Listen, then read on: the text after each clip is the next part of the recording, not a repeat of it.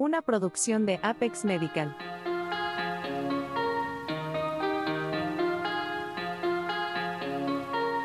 Ferulita para el alma.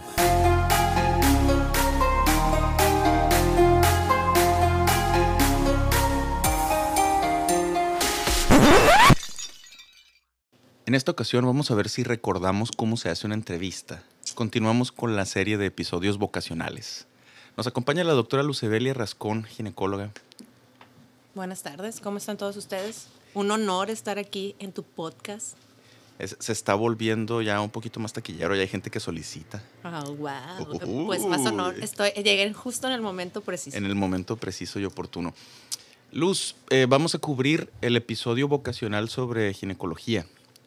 Y qué mejor ejemplo que tú. Nos gustaría que nos platicaras primero eh, en dónde estudiaste medicina.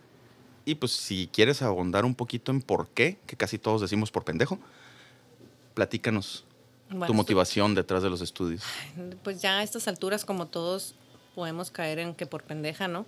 No sé si fue ego, no sé si fue inseguridad, no sé si tenía que demostrarle algo. Astralmente en mi familia había habido gente que mataba gente, entonces esto era como saldar karma, ¿no? Pero Nivelar las balanzas. Nivelar las balanzas. Pero fue como, sí, quería en parte un reto y toda esa idea soñadora de quiero ayudar a la gente, quiero contribuir, quiero sentir que hago algo bueno. Mm, ¿No sientes tú que la progresión del estudiante de medicinas es como la evolución de Darth Vader, así que empieza de morrito queriendo ayudar y a, a- a lo último chinguense todos? Sí, pues empiezas con sueños, ideales y te vuelves, y oye, estás hablando con una ginecóloga, ¿cuál es el perfil de las ginecólogas? Solteras, gatos, odian al mundo. ¿Qué te puedo decir de ese perfil? O sea, obviamente sí empecé idealista, con sueños, a volverte gruñona, sin creer en el amor, en los sueños y no confiar en nadie, ¿no? No, el, el amor sí existe, nada más que es el amor propio lo único. No para los ginecólogos, no nos alcanza. No, no, no es cierto. Pero sí, sí es un poco esa evolución, pero pues ya sabes que eso tiene que ver mucho también por sistema, México, trabajo. O sea, no es lo mismo. Quiero ayudar a las personas, quiero trabajar, tener con qué ayudar, tener el tiempo a estar dentro de una maquila hospitalaria, ¿no? Por supuesto. ¿Dónde estudiaste medicina tú? Aquí en la Universidad de Sonora. El, ¿Y cómo fue tu experiencia estudiando medicina aquí? Pues traumática, éramos el, éramos la, el conejillo de indias, tu hermano puede dar fe de- y testimonio de eso. O sea, entramos a una escuela nueva donde no tenía un programa, donde no estaba certificada, donde no sabían de acuerdo muy bien qué hacer con nosotros y nos querían venderla, eso sí, ¿no? Así tipo tech, de que ustedes van a ser los mejores médicos del mundo, pero asegurándose al principio era así de que no necesitan ser especialistas. Medicina preventiva. Ustedes sean médicos preventivos. Quédense de médicos buenos generales. Y llegó un punto en que en un semestre llevábamos 15 materias. O sea, dime tú qué tanto aprendiste de esas 15 materias, ¿no? Por supuesto que absolutamente Pero, nada. sin embargo, sobrevivimos y al momento de llegar a que no se llevaba prácticas bien como otras escuelas, Guadalajara, la Baja California y todo, o sea, porque todavía no estaba bien todo estructurado. Pero a la hora de compararte ya en el terreno laboral, desde el internado, el servicio, decías, bueno, sí estoy en la pelea, ¿no? No sé cómo, pero estoy. Llega un momento en el que, sin importar de qué escuela saliste, existe la ósmosis cerebral, ¿no? Tiene que, tiene que, de alguna manera tiene que. O a lo mejor mis compañeros eran los peores de todas las otras escuelas y eso me alivianaba, ¿no? Pero eh, no, en general creo que sí, o sea, te vas, te vas adaptando, vas aprendiendo y, y aunque parezca extraño también como en todo, necesitas el, el menos común de los sentidos, ¿no? El sentido común para poder abordar y practicar la medicina, que no todo es exactamente como los libros. En tu tiempo de formación, Pero ahí estás, agarrando Sí, la botella. ahí está- que ahí estás está tomando. pisteando. Estamos tomando ahorita unos gin tonics porque eh, la doctora Rascón pues sí se da algunos este, baños ahí de caché. No es nuestra humilde cerveza. De, qué humilde, qué mamón soy, güey. Qué Cada, humilde, cada ay, episodio gastamos 1500 pesos de en cerveza o una De cosa humilde así. no tiene nada nuestra cerveza. ¿eh? ¿no? Estamos Ni la cerveza, ni el doctor. Ni el doctor. Estamos Mucho tomando menos. por lo pronto una Beefeater que es así como la, la mm, ginebra de batallita, por si escuchan algunos ruidos de fondo. Ahora, la pregunta era, en tu generación, que fue, fuiste entre las primeras cinco ¿no? generaciones donde, de la Unison, Así es. ¿Qué retos encontraste al estudio de la medicina específicamente como mujer? Porque tengo entendido Qué que... el- simple, o No, no, no. Es que la verdad, en, O sea, tus- eh, las eh, primeras generaciones eran más mujeres las que aplicaban. Es que yo creo que no nada más en mi generación, ni por ser de las nuevas generaciones. Tú sabes que la, en general sigue siendo todo un reto ser mujer, ¿no? Es sorprendente. eh, me tocó incluso en una clase con un doctor muy respetable que hizo una pregunta. Pues sí, yo soy ginecóloga, obviamente tengo TOC, obviamente tengo ese obsesivo compulsivo. Y hacía pregunta y yo, ¿no? Eh, yo, yo. Y nadie más levantaba la mano y el doctor voltea y me ve y me dice, ah, ¿sabes leer? Pum, o sea, perdí el sentido y yo nomás le contesté, disculpe, doctor, si sus experiencias con el otro bando son, han sido mejores, no se juzga, ¿no? Pero aquí también se sabe leer, ¿no? El doctor terminó pidiéndome disculpas, ¿no? Aparte de que ya le había dicho homosexual delante de toda la clase, este, que no era el doctor, pero dije, pues bueno, el que se lleva, se aguanta. Y terminó pidiéndome disculpas, entonces es ese. Una es eso, otra es que no te vamos a enseñar, porque no te vamos a enseñar tanto porque al cabo que tú te vas a casar, quiero ver a esos doctores ahora y meterles un reclamo. O sea, es, ¿para qué te enseño si a ti te van a mantener? Ah, tú estás haciendo este procedimiento, seguro te echaste al doctor o te lo estás Ajá. echando. O sea, no Ajá, puedes ser exacto. buena, no puedes nada. Te lo estás tirando, o perdón, no, no, yo cómo me lo iba a estar tirando. Te estás está dejando tirando, tirar. te está dejando tirar, entonces es diferente. Entonces, pero yo creo que ese es un reto en todas las escuelas y desde el internado y desde que me tocó reprobar el, servicio de cirugía en el internado, dime quién reprueba, pues aquí, aquí, te la, aquí tienes a una persona. Ah, ah, yo, yo reprobé ortopedia en, en la escuela. ¿eh? Yo ortopedia no, ninguna cosa reprobé en la escuela. Bueno, sí, estadística, maybe. Pero en el internado, rotando. Sí. Y resulta que me traían a pan porque no, no alcanzó para lo otro. Pero, Pero según yo, era pan y riata y el pan como es virote de leña se acaba a las seis y media, ¿no? Entonces día pues es que a lo mejor si hubiera sido, si hubiera alcanzado la riata, es lo que te estoy queriendo decir, pues me hubiera ido mejor y hubiera pasado el servicio. Pues. Pero no me alcanzó. Y ya después que lo peor es que bien, bien mongola yo, este, ya me decían, es que no le hiciste caso a este güey, ¿no? Y yo, pues es que ni siquiera supe, o sea, ¿cómo no me dijo? O sea, y era así como que era demasiado encantador que no tenía que haber sido directo y yo debería haber caído ante esos juegos de seducción de residente de cirujano. ¿Por qué gine? Una, me gusta lo quirúrgico, siempre me gustó lo quirúrgico. Y el ambiente de cirugía se, se me hacía así como súper pesado y aparte en su momento iba a pensar, no manches, o sea, nunca voy a destacar. O sea, siempre pues te iban a traer a puro pan. Es- siempre va a ser así acoso, siempre va a ser que hueva. Puede ser acoso desde el medio de tus compañeros o acoso incluso de los pacientes, porque me tocó cuando era interna, así que al poner una sonda o en el quirófano, eh, los pacientes, momentos incómodos y dije yo, no mames, o sea, sí- sí, me gusta la cirugía, pues. Y en ese momento yo pensaba que los cirujanos sabían un montón, pues, ¿no? Pero no me agradaba mucho la idea de vivir en, en ese medio. Y entonces dije, bueno, me gusta el co- convivir con las mujeres, operar. Creo que puedo hacer más para ayudarlas, no solamente en su salud física, sino alentarla con los traumas que todas traemos, ¿no? Es más fácil leerlas. Nadie me va a acosar, o guiño, guiño, una pequeña minoría solamente. Este, y voy a operar y voy a estar tranquila, o sea. Entonces dije, bueno, Gine, Gine es para mí. Le puedes echar tanta ciencia como quieras, O tan O- poquita como quieras. o tan poquita maneras. como quieras, dos deditos. Tengo manos para ginecología, entonces dije, va, No están viendo a la doctora, pero tiene manos que pudieran desempeñarse en urología y proctología con la misma destreza.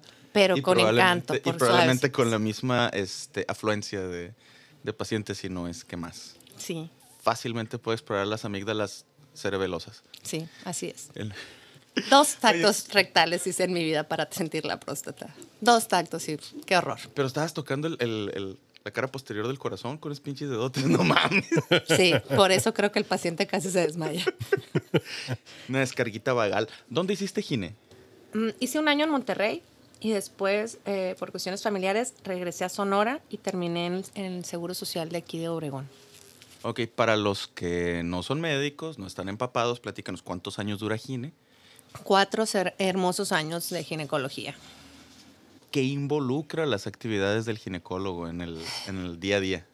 Sí es algo muy integral, no puedes nada más ver una consulta de que la paciente venga por su salud física, eh, femenina o de mujer.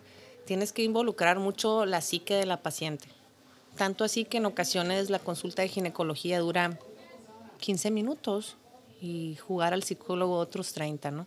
O jugar a trabajo social porque Sí, me imagino que ves víctimas de abuso y Sí, sí, violencia. sí. Ay, es, es muy fácil leer a una paciente con abuso y muy difícil hacer que hable, pero involucra salud de la mujer en todo, desde las mamas, sangrados menstruales, ciclos, enfermedades de sus genitales, aspecto de sus genitales, enseñarles a conocer su cuerpo, porque a esas alturas todavía, y es increíble, pero no conocemos nuestro cuerpo.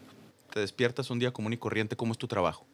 Pues mi trabajo es salir corriendo, dejar a mi hijo.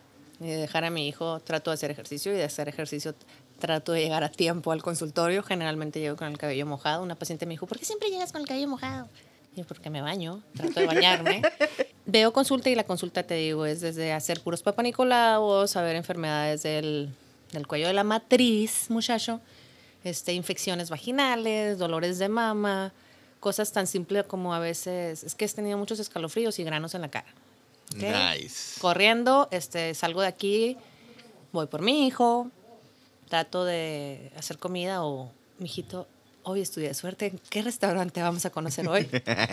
este, y dejar a mi hijo en alguna actividad y volver a la consulta. Ese es un día de ginecólogo. Dentro de la ginecología, obviamente allá desde subespecialidad, ¿no? Entonces, para los muchachos que quieran perseguir la ginecología como, como especialidad, el- ¿cuáles serían sus opciones, por poner ejemplos? Pues pueden ser biólogos de la reproducción, bling bling, muy recomendado. Bling, bling, sí, la neta. Nice, nice, eh, cómodo, bien. Pueden ser uroginecólogos, que es como la competencia de los urólogos, pero para la mujer y se encargan de reparar todo el piso pélvico y las incontinencias que están a la orden del día.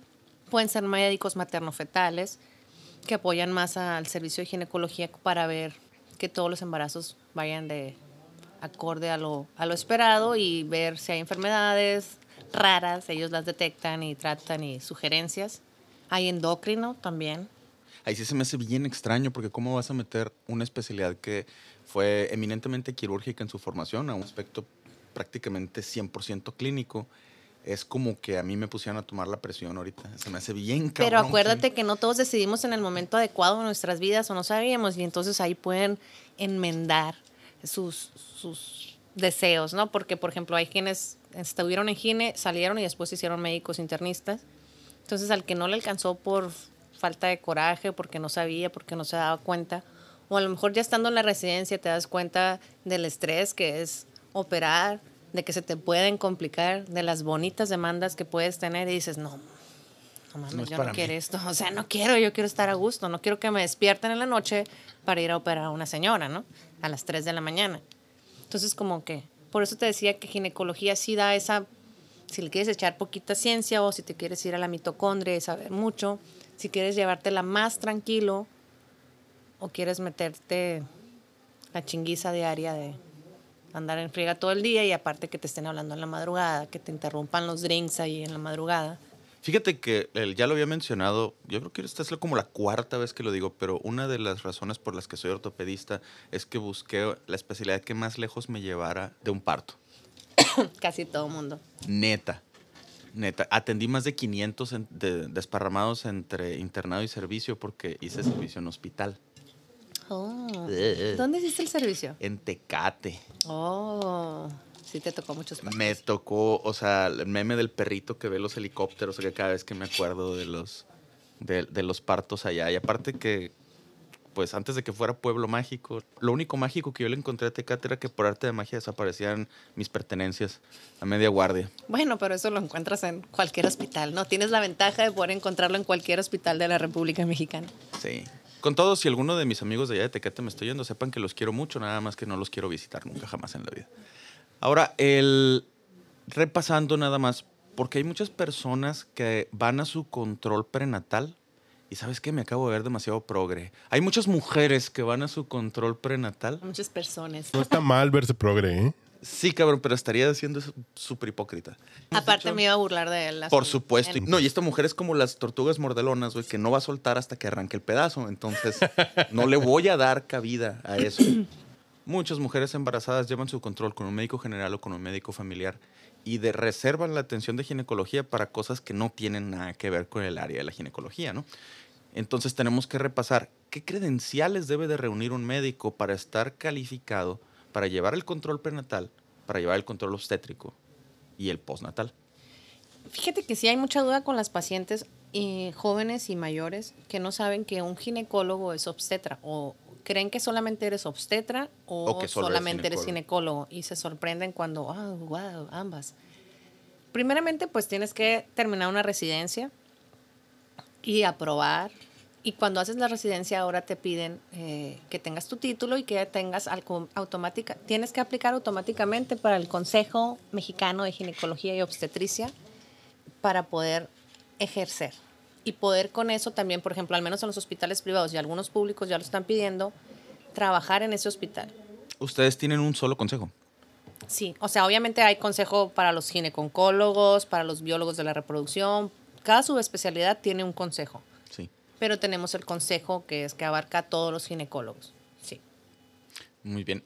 Entonces son aclarando para que entiendan los legos en el asunto y los que estamos inmersos también, que no tenemos tanto contacto con ginecología, es la licenciatura de 5 a 7 años de licenciatura, involucrando internado y servicio social, la especialidad de 4 años, luego la N cantidad de tiempo que le quieres dedicar a los post, post, post, posgrados que vienen después de la especialidad, que el, hay decenas, si no centenas de personas que por semana me dicen, doctor, el que tiene doctorado. Y la CONACYT ya hizo su... Y la RAE también. Sí, sí, sí, sí, no, y, y este, esta es la mamada, pues que maestro el que tiene maestría, entonces el día del maestro no esperan que los felicite.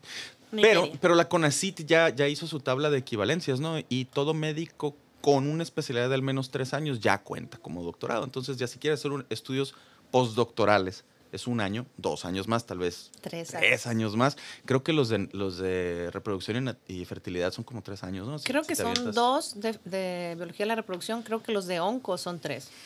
Que eso sí, mis respetos, ¿eh? De verdad, de Los verdad. gineconcólogos están muy perros. Lo, lo muy que padres. sea que sea oncológico, mis respetos. No, sí. son- De hecho, son unas cirugías súper padres, muy fregonas estar ahí.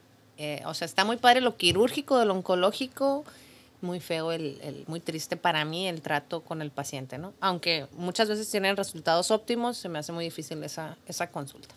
Creo que tiene mucho que ver el, en ortopedia. No, no llenamos certificados de defunción, ¿no? Siempre es... ¿Y, tus, ¿Y tus malignidades óseas?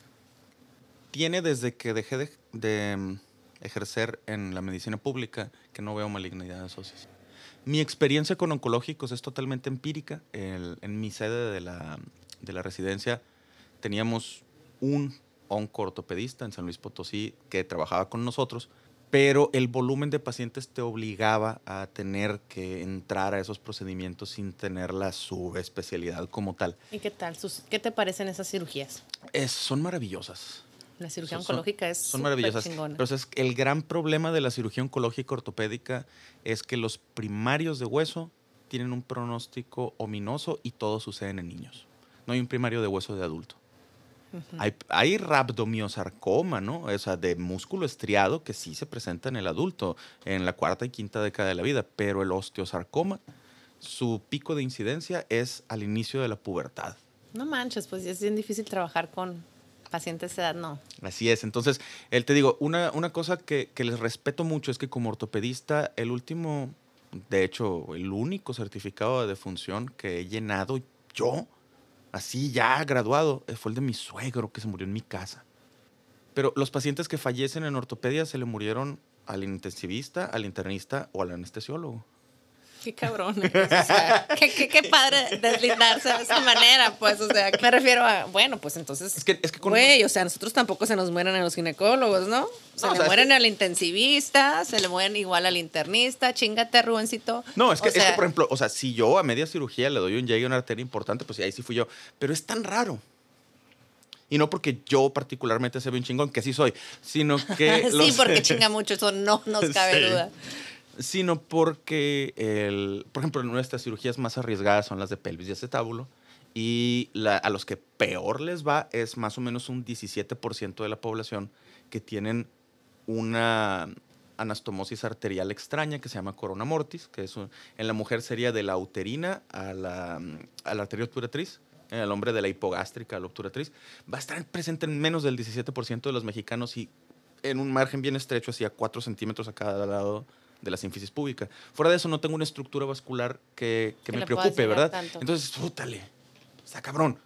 Ay, Y- no, no. y no, por quiero, más- no quiero hablar de eso porque me No. entra la superstición, pero no, pues obviamente también ginecología, en, así, ginecología, dejando a un lado on- onco, oncos, oncoginecología, esa era otra de las partes padres, ¿no? Que generalmente te toca dar buenas noticias. Sí, es muy satisfactorio. Entonces eres, wow, ¿no? Me entregas a mi esposa y a un bebecito bien lindo y está muy padre, ¿no? Sí te entra el estrés porque pues ahí también te ponen así como, doctora, mis dos tesoros, ¿no? Y así como a la madre, pues empiezan a salir las canas así bien padres. No, ¿cuál mis dos tesoros? De seguro te debe haber tocado el de y pobre de ti que no salga porque no te van a encontrar ni con perro chato. A huevo te tiene que haber tocado. No es que soy encantadora, cabrón. O sea, tú no me ves No así aquí, mames, en, pero en el servicio, en el R1, alguien te tiene que haber amenazado. en el servicio, Ah. madre, no podía salir. Ahí está. Sí, en el servicio sí fue horroroso, una pesadilla, o sea, pero fuera de ahí siempre te toca dar buenas noticias, pues. Entonces era otra de los pros de ser ginecóloga. Cuando tomas esa decisión en ese momento de tu vida. O sea, yo estaba en el servicio social cuando apliqué para ginecología. No, no se te va a hacer raro, pero una de mis opciones era ginecología o psiquiatría. Psiquiatría me llamaba mucho la atención, pero después decía, oh, no. Pero quería quirúrgico. Pero me tocó aplicar el ENAR como el segundo o tercer mes de mi servicio social. Cuando no tenía ni idea, No tienes ni puta idea. de ni puta idea. O sea, porque me decían, bueno, ¿qué quieres? Y yo, no, es que quiero dar consulta, este, quiero el contacto con el paciente, eso es bien importante. Y O sea, yo, que- que yo me nomás, yo nomás, es que me decían, ¿por qué no anestesio? Y yo, no, pues porque no manches, esos nomás lo duermen, pero no se relacionan, no tienen interacción con el paciente, es bien importante. Sí, Los, de mí. los anestesios son la cruza del torero con el pez globo. ¿Por qué? Pues porque están picando lomos de reses nada más y paralizando. O sea, son narcos con cédula. Bueno, pero salvan vidas, ¿no? Son un mal necesario, Sí, honestamente. Porque sin ellos no pudiéramos trabajar Ajá, nosotros. Y, y, y porque si estamos así, me ha tocado estar en reuniones médicas, que estamos en una party, y les digo, cuídenme a este cabrón, o sea, Sí. de aquí es el único que nos va a salvar la vida. Había un ortopedista, le digo, él y yo no sabemos ni siquiera leer un electro, o sea, ¿qué nos hacemos? No nos engañemos, estamos tomando, no seamos falsos, ¿no? El único que nos va a salvar es el anestesiólogo. Pero de lo que me estaba riendo era de que... De mi ilusión. de, tu que ilusión ten- de que, de que te como- comportaras como semestrosa todavía Sí, eh, en, en tu servicio social. De quiero ser cardioneumopediatra intervencionista. No, no, no, no, no reflexólogo". era, oye, ginecóloga, o sea, no era algo así tan... Nada más, eh, me da más risa el hecho de la ilusión de que no, el contacto con el paciente. Tenía dos meses de llegada al servicio social. Pero si me hubieran dicho seis meses, o sea, yo hubiera tenido seis meses dando consulta en una unidad de medicina familiar, puta, la historia hubiera sido diferente. Sí, chingar a su madre. No, a la madre, quiero ser anestesióloga, sí. Sí. Bye. Sí. No quiero hablar. No quiero volver a lidiar con una persona despierta jamás en mi perra vida. Sí.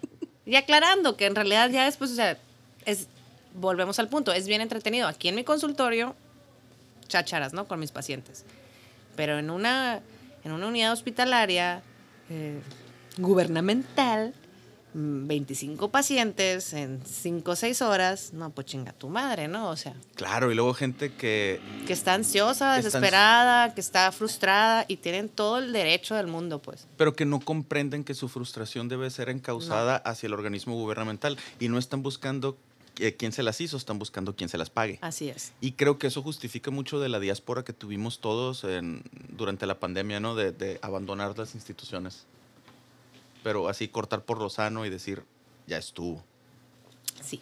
O sea, realmente yo creo que eso es lo que causa el burnout, las instituciones, el sistema como está. Y aparte, o sea, bien curioso porque a lo mejor la- algunas personas, y entiendo su frustración, independientemente de todo, pues se quieren desquitar con nosotros, somos quienes dan la cara, ¿no? No hacemos todo el trámite burocrático y nosotros tratamos de resolverle, pero somos quienes dan la cara. Pero aparte la gente aquí, acuérdate que creen que el doctor y el médico es rico, pues. Somos unos cajeritos automáticos. Aguántame, cabrón, porque estás trabajando aquí en el IMSS. Quiere decir que a la madre te estás bañando y limpiando la cola con dinero. Y es como, no, mira, tengo cuatro trabajos, o sea, ya ni tú, así ya ni tú. Pues bueno, Luz, el, para concluir, ¿qué consejo le tendrías tú a los muchachos y muchachas, productor, que quieran embarcarse en la noble labor de la ginecobstetricia?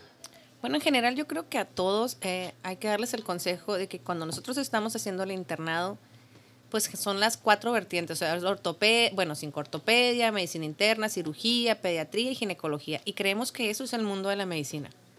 Y hay un chorro de especialidades que podríamos ver, pero nos vamos con, con esas, creemos que es lo único que hay.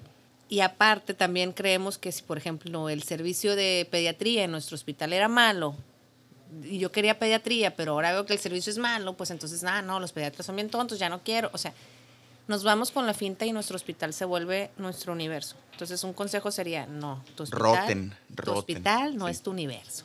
Si no puedes tener la posibilidad de rotar, infórmate, lee, habla, pregunta. Tu hospital no es ni siquiera una muestra de- así importante del universo. Los especialistas con los que trataste no son los únicos ni los mejores, puede haber muy buenos, Y puede haber peores. puede haber peores, de todo se puede aprender. Entonces, hey, take it easy, ¿no? Toma la decisión tranquilo, analiza qué quieres. No solamente qué te gusta, sino también algo que quizás nos hace falta a todos es a- analizar qué calidad de vida estás buscando. No olvidar que esa es tu profesión, como cualquier profesionista. Y descubrir si tú quieres tener una vida además de profesión. O si solo se te va a llenar la boca con decir, "Pues, yo soy especialista en esto y no vas a necesitar una familia, una esposa, hijos, diversión, calidad de vida. Si tu ego es suficientemente grande para que nada más se llene con eso, pues órale, vete por lo que crees que va a llenarlo. Pero si no, yo sí les, les invito a analizar así como un poquito más qué tipo de vida quieres. Y no olvidar que la medicina es nuestro trabajo, no nuestra vida. Exacto. Antes de decidirlo. Y en base a eso, decir, bueno, va. O sea, una especialidad no te va a garantizar la felicidad en tu vida. Entonces elige lo que te permita satisfacerte como profesional, pero tener la vida que deseas. Lo- Y- vamos a discutir después las pirámides de necesidades de Maslow. El Y que no una mental. especialidad es como, porque, ay, voy a ser rico, ¿no? Con especialidad. Voy- ni me gusta tanto y eso no me importa, pero voy a ganar muchos dineros. Mm, Mm, no, ve, Es- corazón. O sea, ven, tráeme una botella y te explico. Es como, como decíamos, ¿dónde le escondes un billete de 100 dólares a un, a un ortopedista? Para que nunca lo encuentre. En un libro. Adentro del Harrison. Ah, sí, yo sé. ¿sí? ¿Y, dó- y dónde se lo, se lo escondes a un intensivista? No sé. Entre las escápulas del paciente. Ay, mi vida.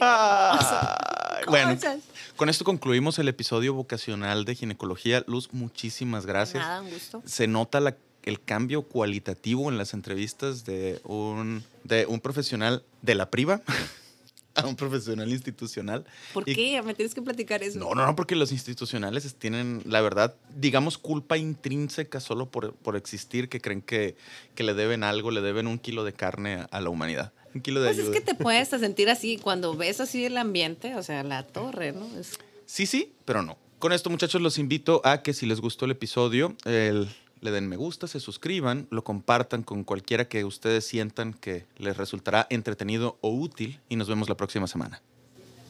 Bye bye.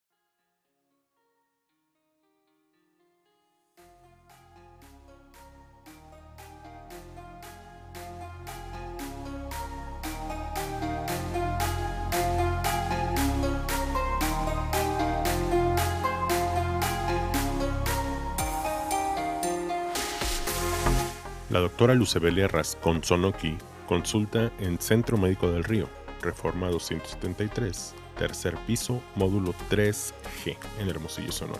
Citas al teléfono 662-213-1717. Todos estos datos están disponibles en la descripción de este episodio. Gracias por acompañarnos, nos vemos en el próximo episodio.